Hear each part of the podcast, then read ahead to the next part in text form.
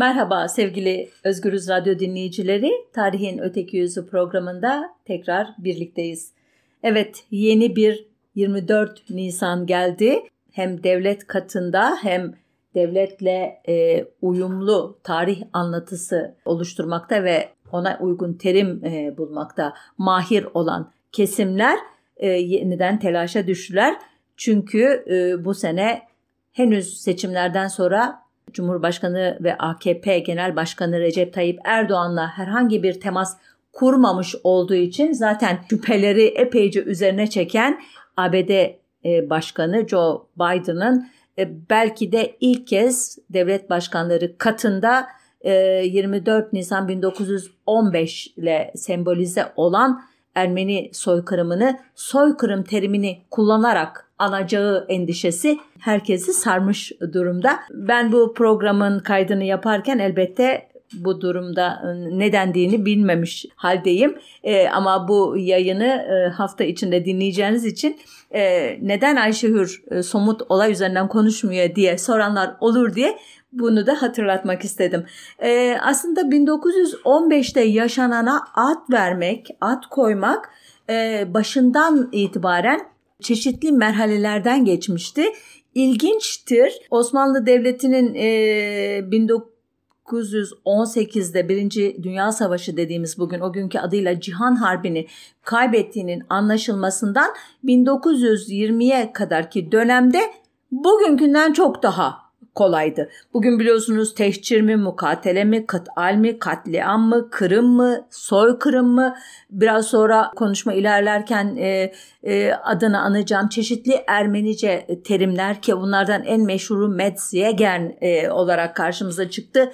Metzjegen mi gibi e, e, terimlerin e, daha bu sözünü ettiğim dönemde e, bu kadar çeşitli e, olmadığını sanmayın. Ama dediğim gibi bugünkünden e, çok daha az bir kompleks vardı. Örneğin tehcirin baş mimarı Talat Paşa bile anılarında esas olarak askeri bir önlemden başka bir şey olmayan göç ettirme vicdansız ve karaktersiz insanların elinde bir facia şeklini almıştır demişti.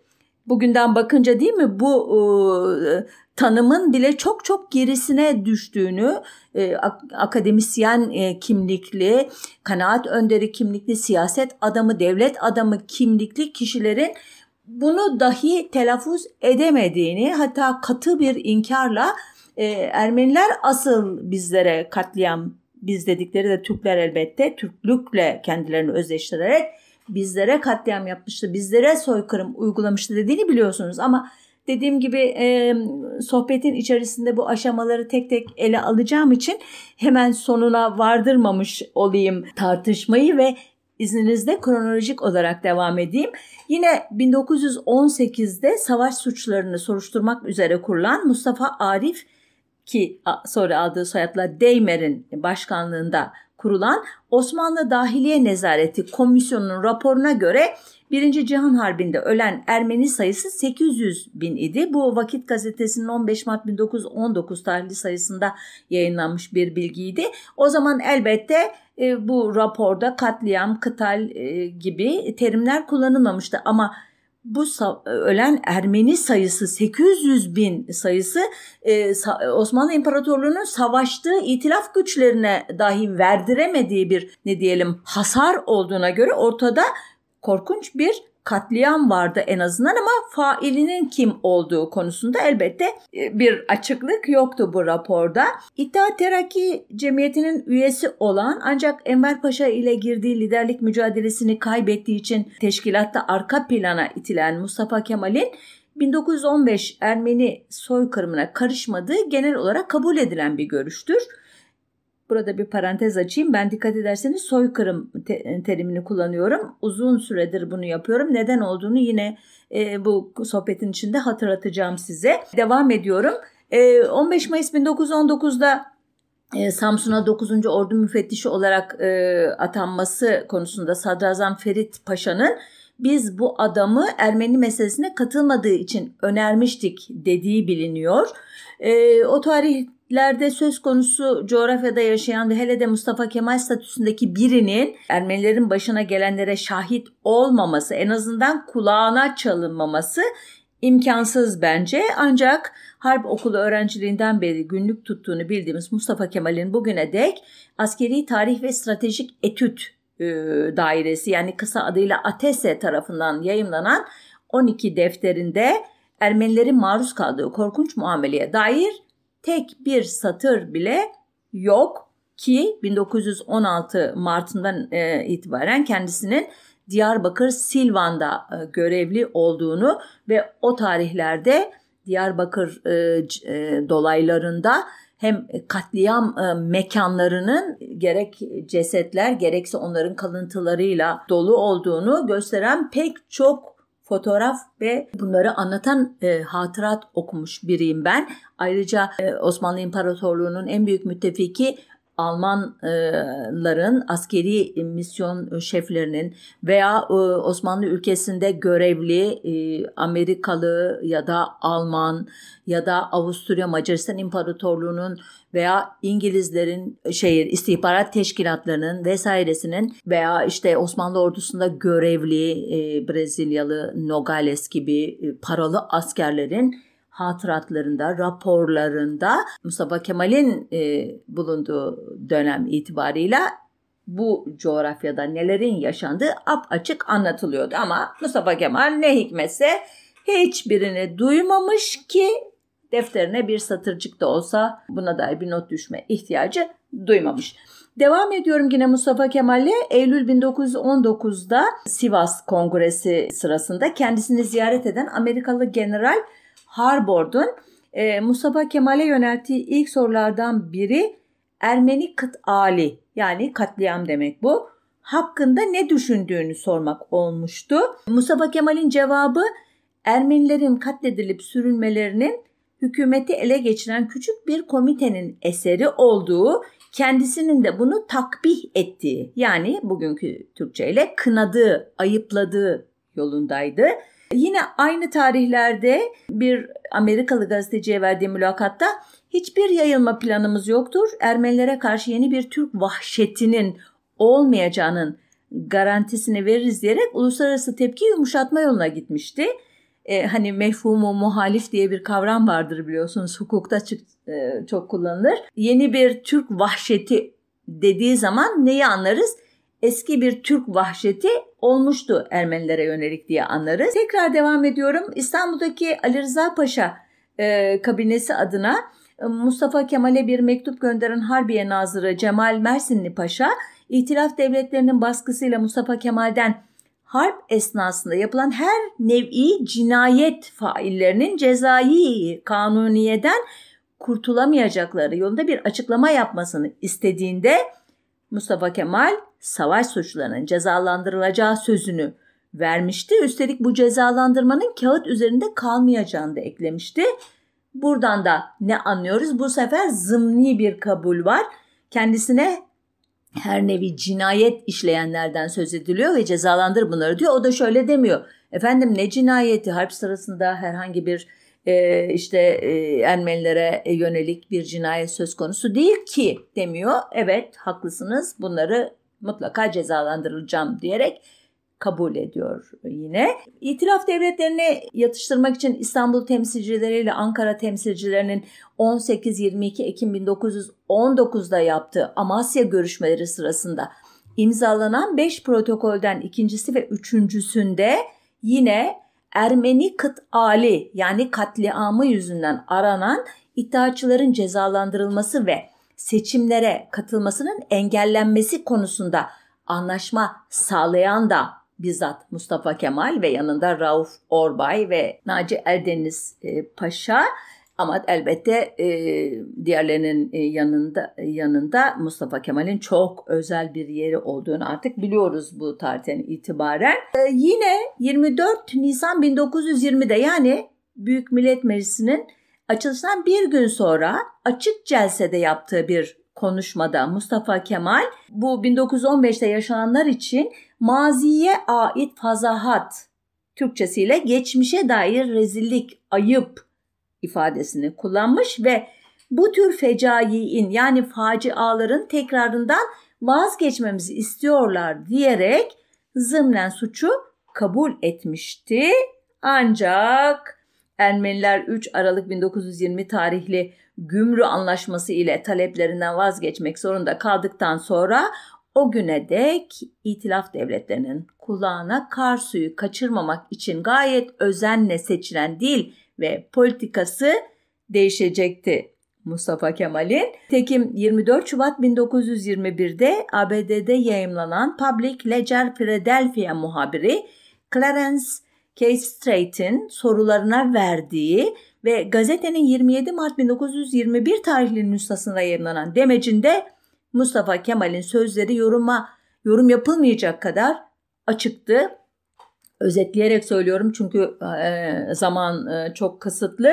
Mustafa Kemal'e göre Rus ordusu 1915'te Osmanlı'ya karşı büyük taarruzunu başlattığı bir sırada o zaman Çarlı'nın hizmetinde bulunan Taşnak Ermeni Komitesi askeri birliklerimizin gerisinde bulunan er Ermeni ahalisini isyan ettirmişti. Çeşitli işte e, şeyler saldırılarla e, askeri gücü zayıflatmıştı. Bunları uzun uzun anlattıktan sonra diyor ki İngiltere'nin barış zamanında ve harp sahasında uzak olan İrlanda'ya gördüğü, reva gördüğü muameleye hemen hemen kayıtsız bir şekilde bakan dünya kamuoyu ki İrlanda meselesine burada dalmayacağım e, kastettiği e, İrlanda'daki Katolik e, Protestan çatışmasında e, Birleşik Krallığın aldığı rolle ilgili bir e, aşama. Siz diyor ona hiç ses çıkarmamıştınız savaşla bile ilgili değildi. Şimdi diyor Ermeni halisinin tehciri hususunda almaya mecbur kaldığımız karar için bize karşı haklı bir ithamda bulunamazsınız. Bize karşı yapılmış olan iftiraların aksine tehcir edilmiş olanlar hayattadır ve bunların çoğu şayet itilaf devletleri bizi tekrar harp etmeye zorlamasaydı evlerine dönmüş olurlardı. Hmm. Ee, bir sürü laf kalabalığının arasında yakalamışsınızdır muhakkak ama bir tehciri kabul ediyor.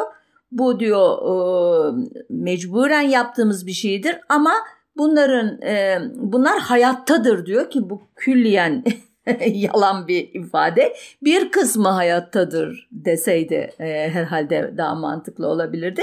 Ve siz diyor bizi savaşa zorlamasaydınız evlerine dönmüş olacaktı. İkinci bir yanlış analiz de itiraf devletleri zorlamadı Osmanlı e, İmparatorluğunu savaşa. Aksine Mustafa Kemal'in de parçası olduğu İttihat ve Terakki hareketi ve onun o küçük kadrosu dediği Mustafa Kemal'in biraz önce sözünü ettiğim o e, Talat, Enver ve Cemal'den oluşan ve onların hempalarından oluşan kliği Osmanlı e, devletini zorla savaşa soktu.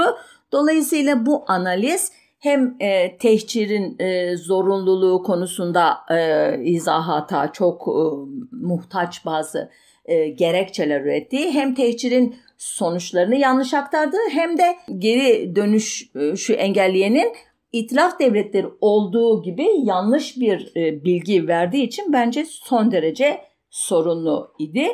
E, ancak burada daha da dikkati çeken elbette daha önce kullandığı katliam, katliama katılanların cezalandırılması, fazahat, facia, fecai gibi kavramların kullanılmaması ve e, İttihat Terakki'nin Birinci Dünya Savaşı sırasında savaşa katılmayı ve bu Ermenilerin tehcirini meşru kılmak için dolaşıma soktuğu öz savunma söylemini adeta resmi söylem yapacağının e, işaretini vermesiydi.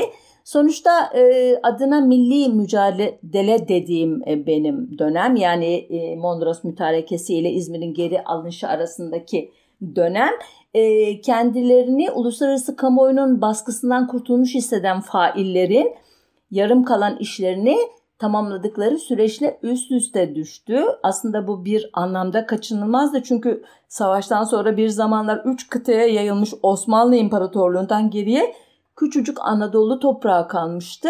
Üstelik bu küçücük toprak parçasında tarihsel haklar iddia eden Kürtler gibi güçlü bir başka topluluk daha vardı. E, Kemalist Türk milliyetçileri İslam ortak paydası yüzünden daha az öteki olarak gördükleri e, anlaşılan Kürtlerle ittifak yaparak gerçek öteki Hristiyan Ermenilerin ve Pontuslu Rumların Anadolu'daki son kalıntılarını mümkün olan en uzak coğrafyaya sürdükten sonra biliyorsunuz Kürtlerle hesaplaşmaya başlayacaklardı ama konumuz bu değil. Henüz o aşamada değil. Bu hesaplaşma 1921 Koçgiri ardından 1925 Şeyh Said isyanı ve devamında gelen çeşitli e, e, göğüs göğüse gelişlerle şekillenecek. Konumuz o değil dediğim gibi tekrar geriye dönüyorum. Sonuçta bu milli mücadele dönemindeki gayrimüslim unsurların tasfiyesi sürecindeki buna 1924 mübadele anlaşmasında katabiliriz. Geride kalmış e, az miktarda Rum'un bir de resmi kanallardan e, ülkeden gönderilmesidir mübadele. Bu süreçte sadece dediğim gibi Kemalist asker sivil elitler değil, itaatçı Kemalist daha doğrusu, ülkeden sürülmüş olan gayrimüslim mallarını talan eden, onların e, özellikle Ermenilerin çocuklarını besleme veya evlatlık alan, kızlarını haremlerine katan yerel eşraf ya da halk kesimleri, Ermenilerin, Rumların ve Yahudilerin e, az da olsa el konulan zenginliklerini kendilerine sermaye yapan ticaret burjuvası, bu kesimlerin boşalttığı alanlarda kendine iş alanı yaratan zanaatkarlar ve bir dizi başka unsur da hafızasını sıfırlama ihtiyacı hissediyordu. Böylece elitler ve toplumun değişik kesimleri arasında önce Ermenilere yapılanları, sonra Pontuslulara yapılanları konusunda ve sonra da bütün bu yapılanları unutma konusunda bir konsensus oluşmuştu. Nitekim 1922 Kasım ve 1923 e, Temmuz'u arasında çeşitli kademelerde süren Lozan barış görüşmeleri sırasında Türk tarafı en büyük mücadeleyi teşhir ve tehcir ve savaş suçlarının yargılanmasından vazgeçilmesi konusunda verdi. Aslında sadece Türk tarafının değil özellikle Ermeni e, tehcirinde ki tehcirle başlayıp katliamla süren soykırımla bence sonlanan bu korkunç süreçte dolaylı da olsa payı olan büyük devletlerin de eski defterleri açmaktan çıkarının olmaması bu şeyde muafiyeti sağlanmasında rol oynadı.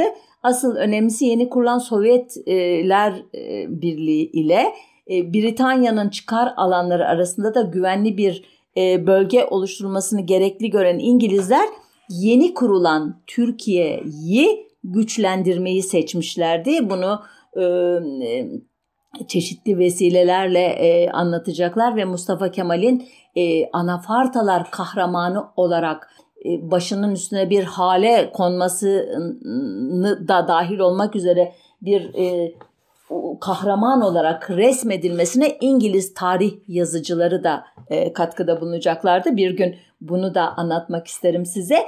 Sonuçta Lozan görüşmeleri boyunca Ermeni tehcirinin uygarlığa karşı bir meydan okuma olduğu söylendi. Ermenilerin çektiği acılara, başına gelen büyük felaketlere değinildi. Ancak sonuçta e, Türk tarafı e, e, kabul ettirdi e, tezini ve 1 Ağustos 1914 ile 20 Kasım 1922 arasında işlenmiş bütün suçlar af kapsamına alınarak geçmişe sünger çekildi. Ardından işte Türkiye'ye dönmek isteyen Ermenilerin yolunu kesecek bir düzü kanun ve kararname çıkartıldı. E, çeşitli mesleklerden Ermenilerin ve diğer gayrimüslim unsurların dışlanması e, e, sağlandı ki burada Mustafa Kemal'in o Public Ledger e, Philadelphia yazarına söylediği siz bize savaş ilan etmeseydiniz onlar geri dönebilirlerdi e, sözünün bizzat kendi uygulamalarıyla nasıl boşa çıkartıldığını da görüyoruz burada. Hadi o zaman savaş durumuydu sen e, yetkili değildin diyebilir bir kendi birisi onu savunurken ee, özür dilerim sen derken Mustafa Kemal'i kastettim böyle bir kabalık yapmak için söylemedim. Bir öyle işte e, gündelik konuşma diliyle bir cümle kurmaya kalktım. Ee, ama bugün artık yeni kurulan devletin en yetkili, karizmatik ve tabulaştırılmış e, lideri iken Ermenilerin geriye dönüşünü önlemek iddiaçıların e, fikriyatıyla ne kadar yakın bir ilişki içinde olduğunu bence gösteren bir örnekti. Ancak bir arada böyle hani şey olur ya arşive girersiniz bütün belgeler o konuda imha edilmiştir ama bir tanesi unutulmuştur falan gibi bir şey olur. Yine de 1928'de Genelkurmay Başkanlığı'nın bir belgesinde savaş yıllarında Anadolu'nun özellikle vilayeti Şarkiya Müslümanlarından savaş işlemleri yüzünden ve mülteci olarak 500 binini kaybettiği söylenirken yani amaç Müslümanların kaybına değinmek bu raporda böyle bir dil sürçmesi belki 800 bin Ermeni ve 200 bin Rum da katl ve katliam yani öldürme yani ve tehcir yüzünden veya amele taburlarında ölmüştür deniyordu ki bu amele taburları hakikaten incelenmeye muhtaç bir e, oluşum. Burada kaç kişinin e, geri hizmet adı altında enterne edildiği ve nasıl imha edildiği konusu e, henüz öteki tarihçiler tarafından e, ele alınmış değil. Çünkü bunların belgesini bulmak, bu belgelere ulaşmak adeta imkansız e, bir e, bu konuda bir engelleme, karartma olduğu için. Sonuçta e, okul kitaplarında e, bu yıllarda e, hiç Ermeni lafının geçmediğini, Ermenistan diye bir komşu devletin olduğundan dahi habersiz olduğunu çocukların hatırlatayım. Sadece 1930 yılında bir kitapta kısaca bir Ermeni davası lafı geçiyor ama muhakkak e, e, büyükler neden söz edildiğini biliyor ama çocuklar e, için çok e, böyle e, ne diyelim hayali bir e, toplum ve şey ne neden burada bu cümle geçti diye belki düşünmüşlerdir bile. Uzun bir süre 1933 ee, yılından itibaren 36-37'ye kadar süren bir e, kitap ve ondan e, çekilmesi e, planlanan film meselesi yüzünden ki Franz Werfer adlı bir yazarın 1915'te e, Antakya civarındaki, e, Samandağ civarındaki, Amanos Dağları civarındaki daha doğrusu bugünkü adıyla Vakıflı köyü, o günkü adıyla Musa Dağlı köylülerin tehcire direnişi ve sonunda teslim bayrağını çekerek Fransız gemileriyle bölgeden ayrılışını anlatan e, kitabının e, Metro Golden Mayer başta olmak üzere pek çok ünlü film şirketi tarafından e, filme çekilmesi ihtimali belirdiğinde e, müthiş bir şekilde e, Türk dışişleri ve gazetecileri, devlet e, teşkilatı alarme olmuş ve bu konuda müthiş bir mücadele vermişti. Bunu e, bu programlardan birinde anlatmıştım e, hatırladığım yanlış hatırlamıyorsam. E, siz bakarsınız e, program listesine. Sonuçta o kriz e, dışında e, uzun bir süre sessiz geçti bu konu.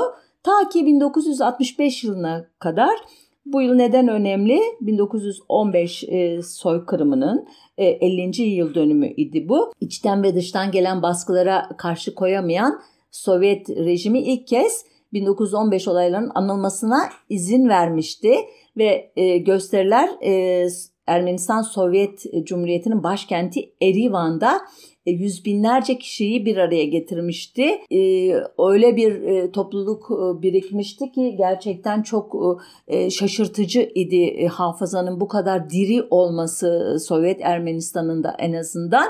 24 Nisan 1967'de de yine Erivan'da açılan Metzyegen soykırım anıtı ile birlikte Türkiye'de kaşlar iyice kalkacaktı.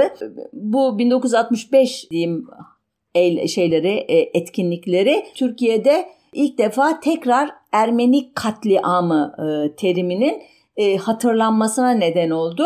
Fakat konunun ele alınışı sürekli yabancı güçlerin yaşananları e, Türkiye aleyhine bir propaganda malzemesi olarak ele aldığı, işte Ermenilerin duygularını istismar ederek Türkiye'ye karşı nefret tohumları ekmeye çalıştıkları şeklindeydi. Örneğin 9 Nisan 1965 tarihli Hürriyet gazetesinde yazar e, şöyle diyordu. İstanbullu e, Ermenilerin diyor bu şeyi anmalara katılması Olsa olsa Kıbrıs Rum Dışişleri Bakanı Kipriano'nun bir dalaveresidir. Bazı Ermeniler de bilmeyerek buna alet olabilir. Biz Türkiye Ermenileri maziyi unutmuş. Şimdi tam bir huzur ve mutluluk içinde yaşıyoruz. haberde dikkati çeken husus Ermeni milliyetçiliğine karşı kitleleri harekete geçirmek için Kıbrıs meselesi bağlamında Rum düşmanlığı ile bağlantı kurma ihtiyacının duyulması. E, hatırlarsınız 1963 yılı Noel'indeki e, katliam e, fotoğrafları Türkiye e, gazetelerinde yayınlandıktan sonra e, işte 1964'te Türkiye bir müdahale kararı almış ve ünlü Johnson mektubu ile bu e, konudaki hamlesi kesintiye uğramıştı. O tarihten sonra Kıbrıs meselesi ve dış güçler meselesi egemen siyasal kadroların en önemli temalarından biriydi. Niye bu bağlantıyı kurmuştu? Çünkü Türk halkı daha iyi bildiği güncel bir sorunun katalizörlüğü olmadan izlenen sistematik unutturma politikaları yüzünden Ermenilerin Türklerden ne istediğini hatırlamayabilir. Dolayısıyla Ermenilere neden karşı çıkmak, neden 1965'te bir anıtın e, açılmasını kutluyorlar e, işte 1967'de veya e, 1965'te neden bir araya gelip bir katliamdan dolayı e, yaşadıkları acıları anıyorlar anlamaları mümkün olmayabilirdi.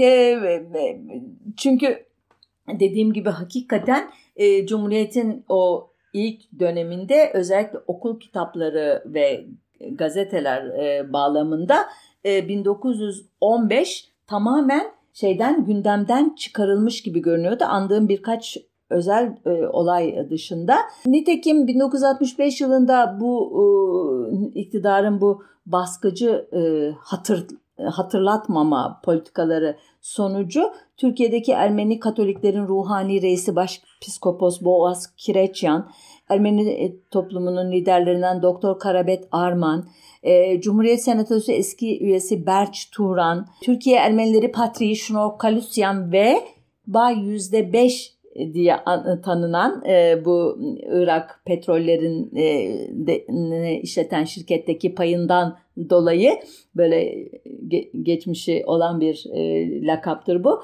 E, Kalus Sarkis Gülbenkyan'ın oğlu Nubar Gülbenkyan gazetelere verdikleri mülakatlarla rejime sadakatlerini bir kez daha ilan etmek zorunda e, bırakılmışlardı.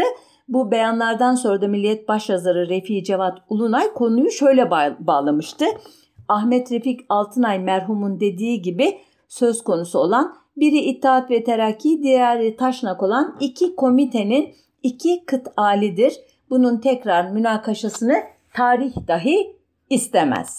Şimdi diyeceksiniz ki adam ne kadar makul bir açıklama yapmış. Kanlı e, süreçlerde uluslararası platformda belli normlar oluşmuş bu olayların nasıl ele alınacağına e, dair ve bunlardan en önemlisi bence bir e, dosya mağdurlar kapatmadan kapatılamaz e, diye özetlenebilir.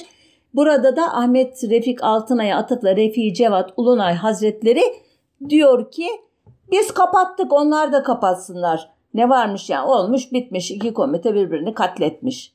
Hayır öyle değil. Çünkü sen katleden taraftansın ve senin sana yönelik bir katliam e, hikayesi de yok 1915 bağlamında. Uzun bir dönem geçmedi e, bunun ardından 1973 yılında Türkiye'den göç etmiş Mıgırdıç Yanıkyan isimli yaşlı bir Ermeni halı tüccarı yemeğe davet ettiği Los Angeles Başkonsolosunu Türkiye'nin ve yardımcısını tabanca ile vurduğunda olay Türkiye'de büyük yankı yaratmıştı. Cinayet siyasi değildi. Ee, özel bir e, husumet e, sonucu işlenmişti ama 1975'ten 1985'e kadar devam eden Asala e, eylemlerine ilham vermişti. Asala Armenian Secret Army for the Liberation of Armenia e, İngilizce ifadenin baş harflerinden oluşmuş bir kısaltma. Muhtemelen e, Ocak 1972'de Lübnan'da BK'da kurulan ve Filistin Halk Kurtuluş Cephesi ve Filistin Kurtuluş Örgütü ile dayanışma içinde davranan Asala e, o dönemin yani siyasi mücadele e, yöntemleri, retoriği e, ile e, uyumlu olarak bir çeşit e, özgürlük hareketi olarak kendini e, konumlandırmış olan bir e, örgüt bu e, ve diğerleri gibi o da şiddet eylemlerini, terörü kendince meşru görüyor o dönemde. Bu örgüt yıllardır Ermeni taleplerine kulağını tıkayan Türkiye'nin üzerindeki ölü toprağını kaldırmak için son derece acımasız bir yol seçti ve e, 1975'ten itibaren Türkiye'nin diplomatik temsilciliklerine ve Türk Hava Yolları bürolarına 35 saldırı e, yaptı. E, bu saldırılarda 31 e, diplomat ve yakını öldürüldü. Batı'dan ve Doğu blokundan e, destek alan bu örgütün 1983'te Paris'in Orly havaalanına daki özür dilerim e, Türk Hava Yolları Bürosu'na yaptığı saldırıdan Fransız vatandaşlarının da zarar görmesi üzerine Fransa Asala'ya resmen eylemlerini dışarıda yapma uyarısında bulundu. İlginç bu da hani eylemlerini yapma demiyor. Bizim ülkemizde yapma nerede yaparsan yap diyor. Ardından e, örgüt lideri Agop, Abo, Agopyan e, bir e, operasyonla e, Atina'da e, öldürüldü ve o sırada dünyadaki politik iklim de bu tür örgütlerin aleyhine bir şekilde değiştiği için Asala e, dağıldı. Ancak e, örgüt bir anlamda hedefine ulaşmıştı ve soykırım e, meselesi Türkiye ve dünya kamuoyunun gündemine girmişti. 10 yıl süren bu kanlı dönem Türk kamuoyunun belleğinde büyük izler bıraktı doğal olarak. Özellikle Batı ülkelerinin uzun süre Asala'yı onayladıklarını düşündüren tutumları, dış düşman kavramsallaştırması ve retoriğini yeniden canlandırdı. Daha doğrusu bu olaylar e, geriye dönük bir tarih okumasıyla iddiaçılar bu tehlikeli grubu ortadan kaldırmakta çok haklıymış. Düşüncesinin toplumun bilinçaltına yerleşmesine yardımcı oldu. E, tarihçiler ve e, devlet görevlileri nezdindeki e, tepki ise 1915 e, ve 17 arasında yaşananları öz savunma amacıyla yapılmış bir yer değiştirme eylemi olarak sunmak oldu. Gerçi bu yer değiştirme sırasında resmi tarihçi diye adlandırılabilecek diplomat Kamran Gürün bile bilen bina analey hangi hesabı yaparsak yapalım Türkiye Ermenilerinin 1. Cihan Harbi içinde her türlü sebepten zayiatı miktarı 300 bini geçmez diyerek ciddi bir iskonto yapmıştı ama ortada büyük bir katliam olduğunu da kabul etmişti. İnkar edememişti en azından. Ama e, Asala eylemlerinden sonra evlatlarını bir anlamda kaybeden e, ve e, Türkiye bürokrasisinin güya en mantıklı, en soğukkanlı, en tecrübeli kadrolarına sahip olduğu bilinen ya da söylenen Dışişleri Bakanlığı Ermeni meselesini bir e, adeta kan davası haline e, getirdi ve bu tarihten sonra bu konuyu e, tartışmaya açmak vatana ihanet derecesinde bir suç olarak konumlanmaya başladı. Bu dönemde Ermeni diasporası da elbette bu olaylarla ilgili ikilem içerisindeydi. Kimi destekliyor. Kimi e, yöntem bu olmasa daha iyiydi diyor. Kimisi yeter artık kapatalım bu defterleri e, geleceğe bakalım diyordu. Ama her e, diaspora e, örgütlenmesinde olduğu gibi üçüncü kuşak e, e, biraz daha o toplumla e, ne diyeyim e, aileleri, babaları, dedeleri yerleşerek iş güç sahibi olduktan sonra artık bir entelektüel faaliyet olarak e, tarihle ilgilenmeye başladık oldukları için bu konuda e, babaları ve dedeleri gibi e, pasif bir tutum takınmadılar. Dedeler zaten yaralıydı e, işte e, kan revan içerisinde zorla bazı yerlere göç etmişlerdi vesaire. İkinci kuşakta o e, yeni geldikleri ülkelerde tutunma mücadelesi veriyorlardı. Okumak, eğitim yapmak, ticaret alanında kökleşmek vesaire gibi Dolayısıyla e, pek böyle soykırımdı, e, bilmem neydi, katliam mıydı, yargılansın Türkiye gibi meseleler uğraşacak enerjileri ve cesaretleri yoktu. Ama üçüncü kuşak dediğim gibi artık tuzu kuru bir grup olduğu için bu konuya adeta bir e, hem felsefe hem e, hukuk meselesi olarak hem e, toplumsal hafıza e, ile ilgili o dönemlerde artık yavaş yavaş e, bir e, normatif olarak da e, gelişmeye başlamış olan tarihle yüzleşme e, anlayışı çerçevesinde daha fazla ilgilenmeye başladılar ve bunun da etkisiyle özellikle Ermenilerin yoğun olarak yaşadığı ülkelerde e, devletler, parlamentolar e, ard ardına bu konuyla ilgili kararlar e, almaya başladılar. Örneğin parlamentolardan çıkarılan işte soykırımı tanıma kararları Türkiye'yi gerçekten e, köşeye sıkıştırdı. Böylesi bir atmosferde Sovyetler Birliği dağıldı hatırlarsanız ve Ermenistan 25 Ağustos 1990'da bağımsızlığını ilan etti. Türkiye Ermenistan'ı ancak bir buçuk yıl sonra e, tanıdı ama o tarihten e, bu yana da diplomatik ilişki geliştirmedi. E, bu e, tarihlerdeki en önemli olay bu e, kolektif hafızanın öteki e, perspektiften e, canlandırılması girişimi 1992'de Taner Akçam'ın Türk Ulusal Kimliği ve Ermeni Sorunu e, başlıklı kitabının yayınlanmasıyla e, oldu. İlk defa resmi görüş dışında konuya yaklaşan bu kitap büyük satış rakamlarına ulaşamadı ama kamuoyunda ilk kez resmi teze yönelik soru işaretlerinin doğmasına neden oldu. Taner Akçam ve onun yolundan e, giden araştırmacılar ölüm sayısı çok daha yüksek olmakla birlikte e, sayıların birincil önemde olmadığını çünkü tehcirin esas amacının Ermenileri bir etnik grup olarak yok etmeyi amaçladığını ileri sürdüler. Onlara göre ortada 1948'de Birleşmiş Milletler tarafından kabul edilen soykırım sözleşmesinde tanımlanan soykırım suçu vardı ve soykırım suçunda e, sayılar önemli olmadığı gibi ille de öldürme eyleminin olması bile gerekmezdi. Resmi çevreler bu iddiaya e, soykırım sözleşmesinin ilk kez e, işte 1948'de e, kabul edildiğini dolayısıyla 1915 olaylarını nitelemekte kullanılamayacağını söyleyerek karşı koydular önce. E, daha sonradan da konuyu e, açmak gerektiğinde e, kullanılmak üzere bir sözde Ermeni soykırımı gibi garip bir terminoloji icat ettiler. Öyle ki e, yakın tarihler hala da e, başına sözde getirmeden Ermeni meselesini tartışmak imkansız e, e, hale gelmişti. Buraya kadar anlattığım e, hikaye Türk tarafının yani fail diye adlandırılacak kesimlerin bu e, konuya nasıl yaklaştığı, fail ve onunla e, ideolojik veya başka gerekçelerle bir ünsiyet, bir akrabalık, bir soy ağacı kuranların yaklaşımlarına ilişkin bir özetti. E, ilginç bir şekilde Ermeni toplumu içinde 1915'te başlarına gelenleri adlandırmak kolay olmamıştı. Ee, örneğin e, soykırım sürecinin sembolik olarak başlangıcını oluşturan 24 Nisan 1915'te neler olduğunu Ermeniler e, adlandırmak için çart, katliam, vojir, suç, aksor, mülksüzleştirme, vok perkutiyun, trajedi, nahir, e, veya potorik, fırtına gibi terimler kullanmışlardı ki bu terimleri daha önce 1894-1896'da Urfa e, Sason merkezli e, toplumlar arası çatışmalarda başlarına gelenler için bir de 1909'da e, Nisan ayında Adana'da e, e, yaşadıkları olaylar için e, kullanmışlardı. Daha sonradan bu terimler biraz daha e, işte azaltıldı ve 1915 için daha çok Yekhern ve Aghet e, kelimeleri kullanıldı, terimleri kullanıldı. Ne demekti bu terimler?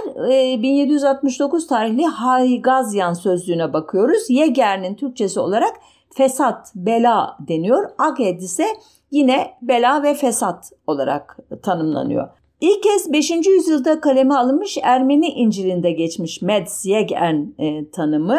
Metz de büyük demek yani büyük fesat, büyük bela diye çevirebiliriz. E, bu terimi 1915'te yaşananlar için ilk kullanan muhtemelen Avetis Aharonyan e, kısa ömürlü Ermenistan Cumhuriyeti'nin e, temsilcisi olarak 15 Haziran 1918'de İstanbul'a gitmek üzere Batum'dan yola çıktığında Ahoranyan şöyle yazmış günlüğüne. Konstantinopolis'e gidiyorum. Bu bir mucize. Dünyanın ve Ermenilerin unuttuğu Metzeger'in ana vatanına gidiyorum. Ne kadar hüzünlü farkında mısınız? 1918'de dahi dünya ve ana vatan unut, e, Ermeniler unutmuş e, görünüyor e, yaşananları. Bu e, tarihten sonra bu e, Ermenilerin e, 1915 için neler dediğini uzun uzun e, anlatmayacağım. hızlı bir adımla e, 1945 yılına götüreceğim sizi. 9 Aralık 1945'te ki bu Nürnberg yargılamalarından önceki bir tarihtir. Yani Nazi e, liderlerinin savaş suçlarından dolayı insanlığa karşı suçlardan dolayı yargılandığı o ünlü yargılamalardan önceki bir tarihte Ermenice Haraç gazetesi Yahudi soykırımı Holocaust ile 1915'i ilintilendirerek jüri ve yargıçlar ne zaman geriye bakacaklar? Henüz burada Ermenice bir terim okuyacağım yanlış okursam bağışlayın. Tes has, tex has banutiun yani ırk cinayeti terimini keşfetmediler mi?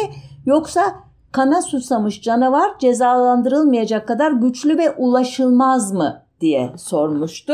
Burada ırk cinayeti terimi için önerilen Ermenice terim aslında e, Rafael Remkin adlı Polonyalı hukukçunun ilk kez 1933'te şekillendirmeye başladığı, ilk kez 1944'te bir terim olarak Geno adlı e, Yunanca terimle site den, diye Latince terimi yani ırk öldürmesi terimini icat etmesiyle hemen hemen eş zamanlı olarak Ermenice bir e, terim icadı gibi gözüküyor. Bundan iki yıl sonra 30 Ocak 1947 tarihli Hayrenik Weekly gazetesinde Amerika'da yayınlanan ki bu gazete 1899'da yayınlanmaya başlamış ve en eski tarihli e, İngilizce e, yazılan Ermeni gazetesi. O gazetede Ermenilerin tarihi geçmişleri çalındı. Bir buçuk milyon insan kurban edildi. Bir milyon yurtsuz bırakıldı. Bu devasa yanlışı düzeltmek için Birleşmiş Milletler soykırım, genocide, genosit terimini önerdi. Bu terimin Ermeni yaralarına derman olması çok zor diye yazacaktı.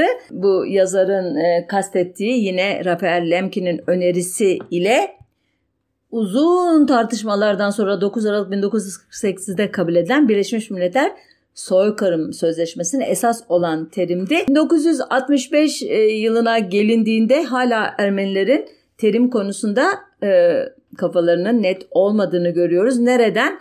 E, Kersem Ahoronyan adlı yazarın 24 e, Nisan 1965'te Beyrut'ta yayımlanan Zartong'taki makalesindeki e, terimlerden Ahoronyan 1915'in 50. yıl dönümü vesilesiyle kaleme adı yazısında 8 ayrı terim kullanıyor 1915 için. Yegern diyor, Metz Yegern diyor, Aprilyan Yegern yani Nisan Yegern ya da Nisan faciası gibi çevirebiliriz. Kemalist Yegern, e, Aghet, Metz Aghet, e, Tsek Hasba Nutiun demin sözünü ettiğim ama okuyamadığım e, terim.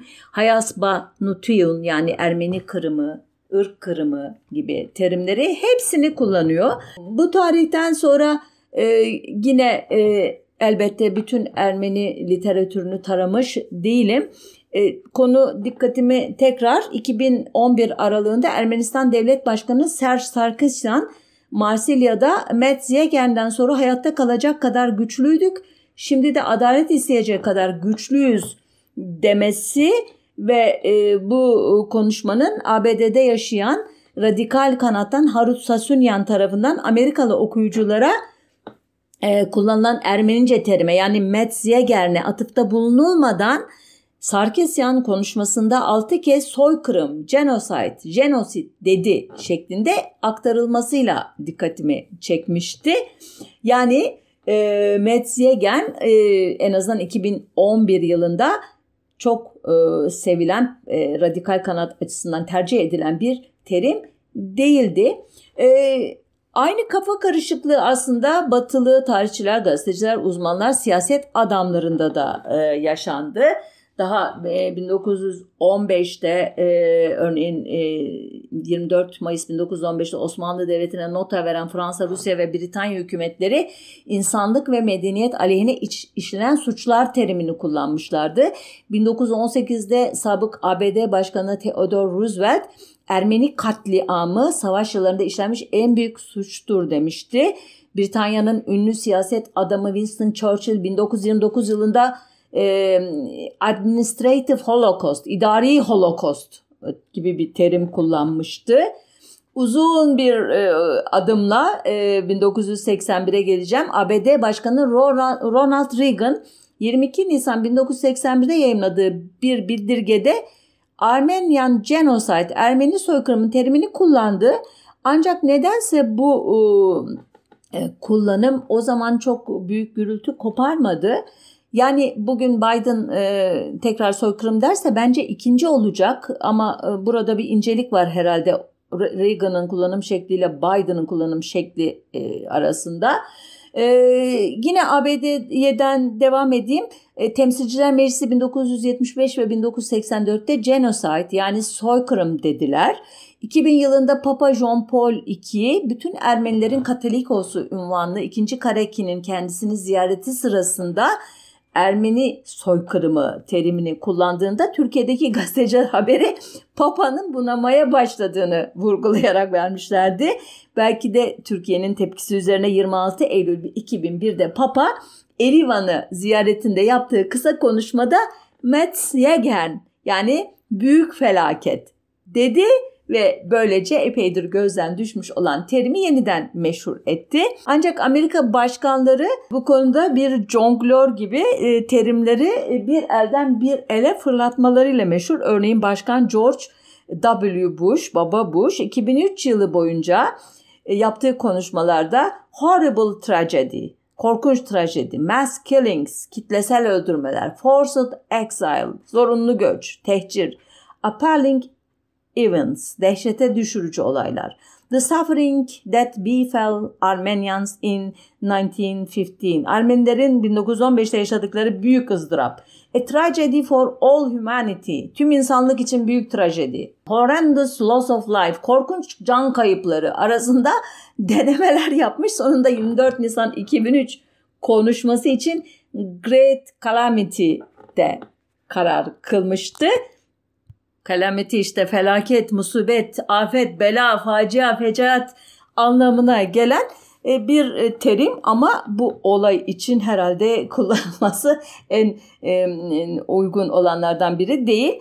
E, Barack Obama biliyorsunuz dünyada sola eğilimli pek çok kesim tarafından başkanlık seçil başkan olarak seçilmesi büyük coşkuyla karşılanmıştı. O 2008'deki başkanlık kampanyası sırasında Başkan olduğumda Ermeni soykırımını tanıyacağım demişti ama iktidara geldikten sonra o da real politikle tanıştı ve terimler arasında jonglörlüğe başladı ve sonunda 24 Nisan 2009 konuşmasını Metz Yegen'le geçiştirdi. Trump da e, Metz Yegen terminolojisine devam etti.